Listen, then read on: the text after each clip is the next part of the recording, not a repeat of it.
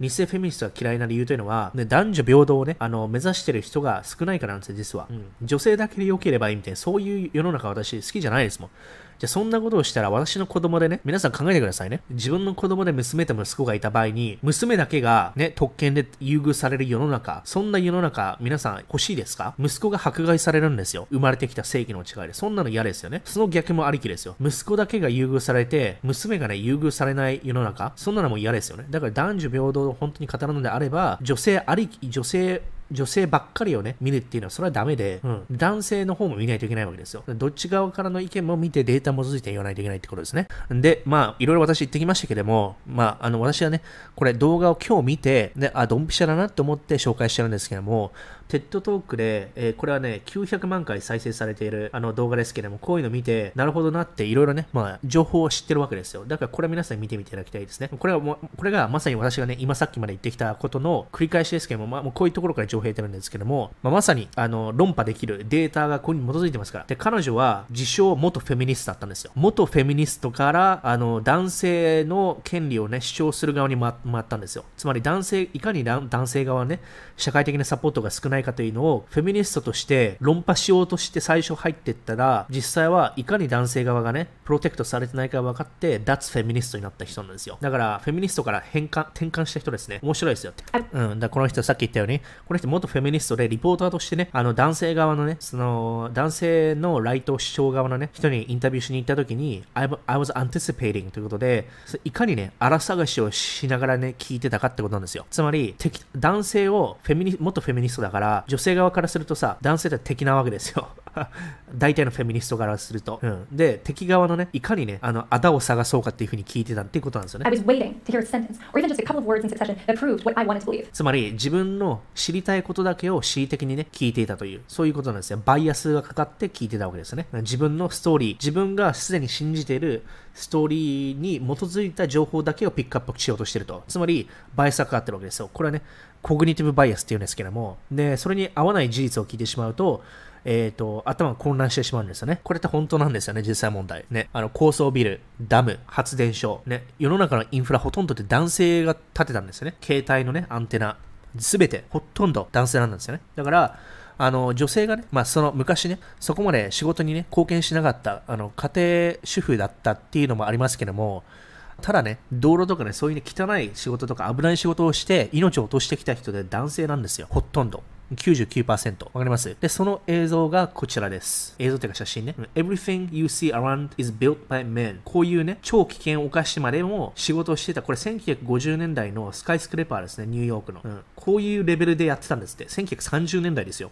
やばくないですか？命綱っていうのが今みたいにないわけですよ。ね。地上100メートル以上。うん。これニューヨークのね。うん。こういうインフラとかね、すべては男性が作ったんですよ。今の社会っていうのは。でもちろんそれは当然ね、女性は仕事がしたくてもできなかったでしょうっていう風な意見もありますけども、でもこれでね、何百人何千人っていう男性がね、命を落としてるわけですよね。うん。こういうね。だからエンジニアリングすべてほとんど男性ですよね。で、かつ戦争。もう戦争で戦死したのがほとんど男性ですからね。ワールドワー1、ワールドワー2ね。うん。そこはありますよね。あの、スカイスクレーパーね、高層ビルとかは、あの、男性によってね、今の社会のインフラってほとんどね、あの、3世代、4世代前のね、あの、遡った男性がね、ほとんど作ったんだよって、それに対してフェミニストの、だった頃の彼女がね、ななんてアンタイウォーマンなね、発言なんだろうっていう風にね、あの、オフェンドしてしまうわけですよ。センシティブだから。それはね、セクシセクシズムだなんていう風にね、言いたがるわけですね、フェミニストは。うん、じゃあ、そういう時に考えて楽なのは、じゃあね、あの、男女をね、あの、フリップしたらどうだってことなんですね。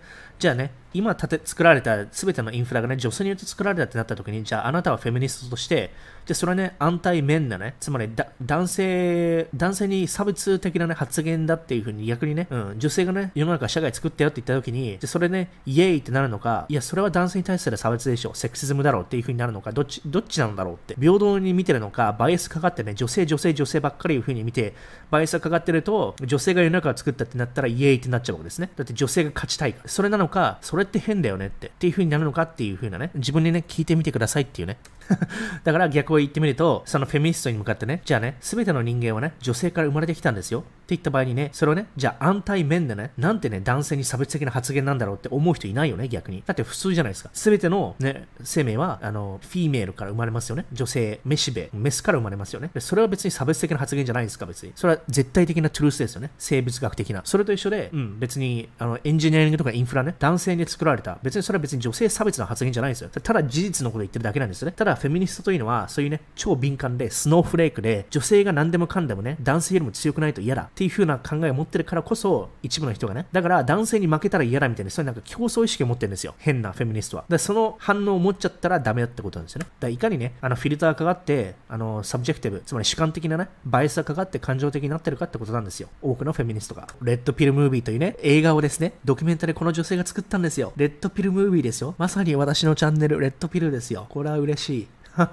まさにレッドビル的な価値観がないといけないんですよ。そう、そう。今言ってたように、彼女元アンチ、元フェミニストですから、あの男性がね、発言した事実に基づいた発言を何でもかんでもね、あの主観的にバイアスを加えちゃって、あ、これはなんてセクシストな、セクシストな発言なんだとかね、なんてアンチ女性なね、うん、あの発言なんだっていう風に感情とスパイスを入れちゃってね、うん、ちょっと濁った解釈をしちゃってるたっていう風に言ってるんですね。勝手に自分でね、怒っちゃってる人と一緒ですよね。何でもかんでも、えー、take it personally で、じこ私が攻撃されてるって思っちゃって自分で勝手に怒っちゃってる人一緒ですよね。えー、2000個のね、アメリカで2000個のシェルターが、その家庭内暴力で被害に遭った女性に対しては2000個のシェルターがアメリカにあるんだけども、男家庭内暴家庭内暴力の被害あった男性に対するシェルターは一つしかないんだよね。あの男性は女性と同じぐらい、えー、DV の被害になりえらえらなりうるらしいんですよ。確率論で言うと。だから、このフェミニストの時の彼女はね、そのその男性側のグループ、男性側のあの権利を主張するグループが家庭内暴力の被害に遭った女性に対するシェルターは2000個あるのに男性は1つしかないんだよっていうふうなことをね、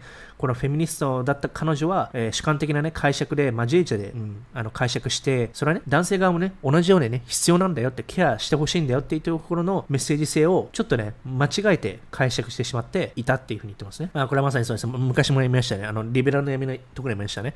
それでも私はやってないという映画で、男性がね、冤罪ですよね。冤罪で、あの、疑いかけられた、あの、フットボールールで、スポーツ推薦で大学に行ったアメリカのね、学生がね、冤罪で、あの、キャリアをね、失ってしまうと。で、それで冤罪で嘘をついた女性側に何もね、あの、責任はないっていうのが今の法律上なんですよ。つまり、嘘をね、ほら吹いて、冤罪で、例えばね、MeToo 的な感じで、男性をね、虚偽でね、あの、訴えたとかね、で、男性が逮捕されちゃって、何もしてないのに、無罪なのに。で、それ嘘ついた女性に罰がないとおかしいよねっていう話なんですよね。そう、だから大学のね、奨学金をスポーツ推薦で言ってるから、で、虚偽のね、あの、レイプ疑惑で、あの、奨学金も失うし、大学もね、退学になっちゃって、全てを失った男性がたくさんいるんですね。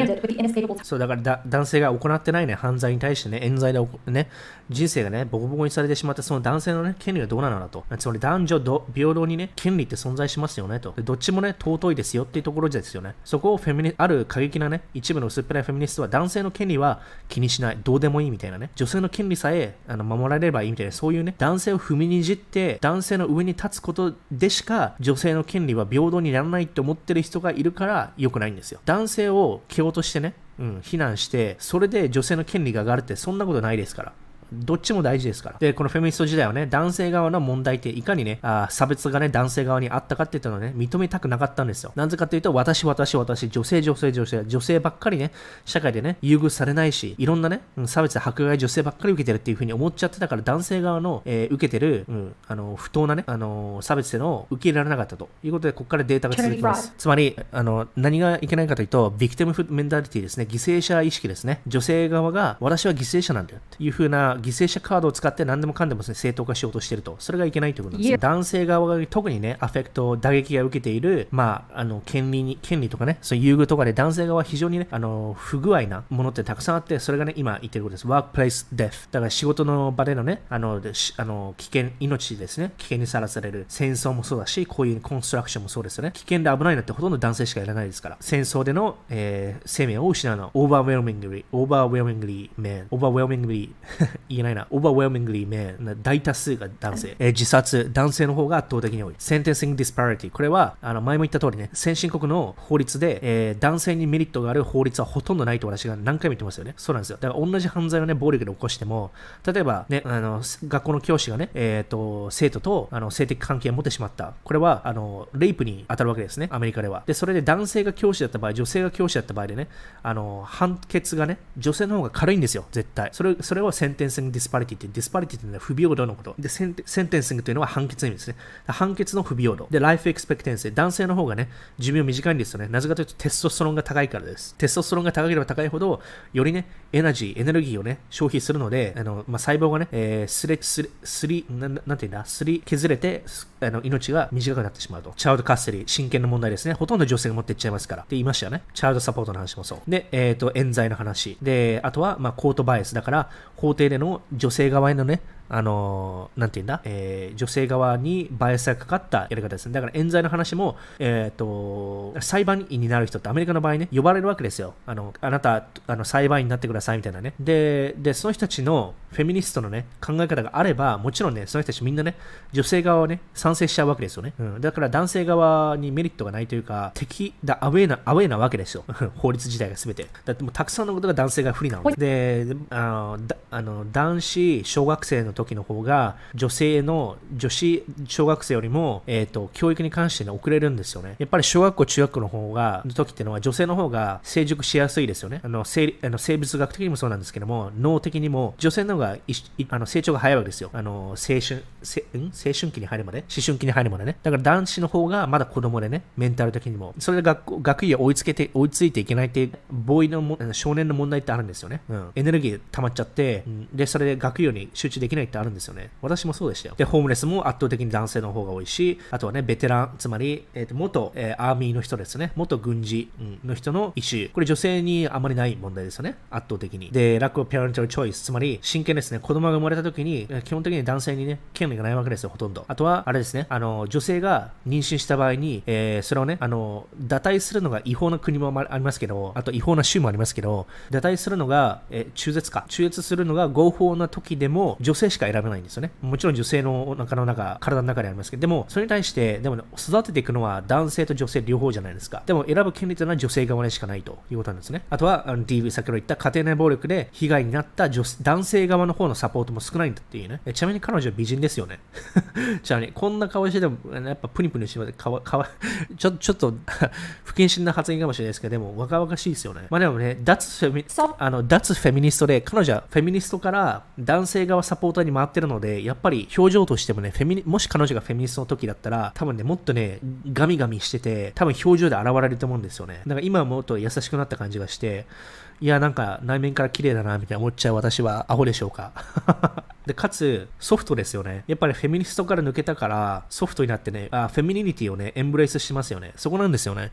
最近のフェミニストとかって、特にアメリカの場合ってね、あの、 Sex and the City みたいな感じで、女性がね、キャリアウーマンにならないとダメみたいなね。つまり男性とね、競争しないとね、あの、一人前のね、女性じゃないのよ、みたいな、そういうね、変なナラティブがあって、それでね、フェミニストたちがね、失敗しちゃってるわけですよ。そうじゃないんだよと。 masculinity とフェミニティ違う役割があってね、違う分担でいいんだよっていうのが私の考えで、もとも生物学的にそうであるはずなのに、女性がね、男性とね、戦おうとしちゃってるんです。それは間違いなんですよ。別に戦う相手じゃなくて協力し合うべきなんですよね。だから最近、だからアメリカとか欧米、特に西欧っていうのは、フェミニン、女性らしい女性って本当に少ないんですよ。本当に、フェミニン。なぜかというと、特にアメリカの場合、もうマッチョで、うるさい、マスキュリンな女性ばっかりで、なぜかというと、さっき言ったね、 independent career woman が、なんか、そのリーダー像的な感じで、ね、見せられてて、映画とかね、あの、 Sex and the City みたいな映画とかでね。だからこそ、フェミニンな女性がロールモデルになってないから、そういう人が少ないんですよ、本当に。で、私からするとね、まあ、北米住んだことありますけども、で、アメリカ人で、しかも femininity を推してるね、YouTuber とかほんと少ないんですよね。本当に少ない。でも、フェミニンな女性の話し方を聞くだけですぐわかるんですよね。この人フェミニンですから。話し方が柔らかい、うん、母性本能があるみたいなね。で、 femininity っていうのはね、 behavior で出せるんですよ。行動で出せるんですよね。表情で出せるんですよ。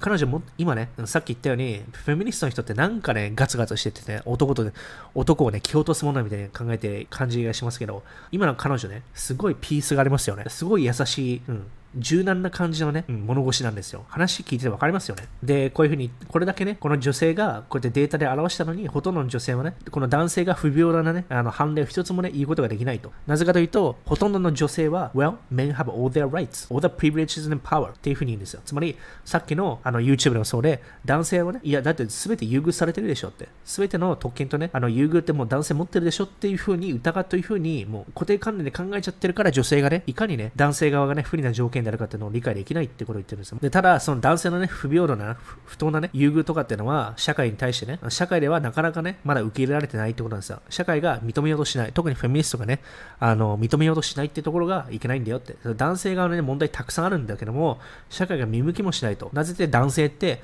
ま、私言いましたよね。あの、男性ってのは、あの、社会的にね、進化論的にも働き蜂なんですよ。つまり、 expendable なわけですよ。 expendable。つまり、消耗品なんですよ。あの、世界的にね、歴史的に。だからその話で、あの、 expendable っていうね、映画の前見せましたけども、 expendable っていう意味はね、消耗品ってことなんですよ。つまりこの人たちは、あの、あの contract でね、うん、雇われたあの人たちですから、あの、まあ、命が落とされてもしょうがないと。うん、お金高いお金払ってるから消耗品だよねっていうね、 indispensable ってことなんですよ。男性ってのは、 indispensable。だから戦争でね、亡くなるのも男性。なぜかというと、男性のね、命っていうのは女性でもね、尊くないからなんですよ。なぜかというと、女性っていうのは、1年間で1人しかね、あの、子供を産めないんですよ。1年間で1人。で、しかも、35歳ぐらいまでしか産めないですよね、健康的な体で。逆に男性はどうですか？男性は、あの、1年間って縛りないですよね、妊娠中。だって男性で妊娠しないですから。つまり、1人の男性と10人の女性があれば、10人の子供を産めるわけですよね、1年間で。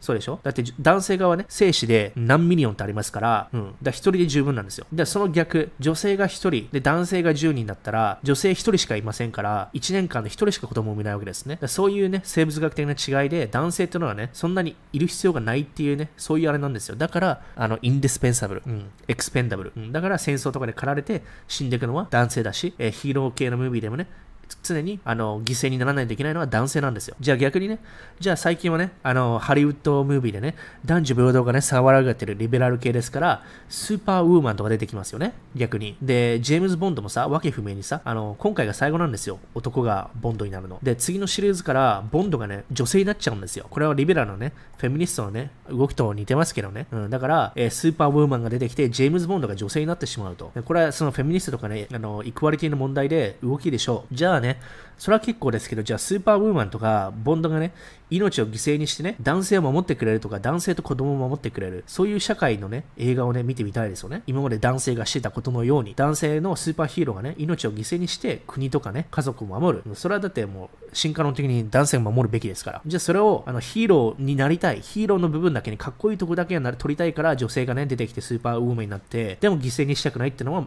ダメですよね。いいとこ取りだから。だから、もしスーパーウーマンになるのであれば、もちろんね、家族のために女性だって命をね、犠牲にしてもらうってことになりますよね。その論で言ったら。それは嫌だっていうのは良くないですよねって話なんですね。彼女はね、だからいかにね、エンタイトルメントがあったかとか、いかにね、自分はね、うん、あの、ジェンダーイコーリティに関してね、ちゃんと理解してたと思ってたかって思ってたけど、それがね、なんで何も分かってなかったってこと。そう。だから、えっ、ー、と、インターナショナルウォーマンズデーってありますよね。国際女性デーみたいな。インターナショナルウォーマンズデーはさ、セレブレートするけどさ、インターナショナルメンズデーをね、あの、セレブレートする動きって少ないですよね。つまり、いかにね、リベラルの動きっていうのは、女性ばっかりを押してね、女性ばっかりに特権をね、与えようとして、男性はどうでもいいやっていう風になってるってところが、それはね、平等をしてるっていうところじゃないよね。そこ違うよねっていうところなんですよね。うん。そこをね、あの、私も押してるわけですよ。あの、本当の、あの、本当の平等っていうのは、女性だけけを押すとこだ。一部のグループだけをね、あの特別扱いするのは平等ではないですから。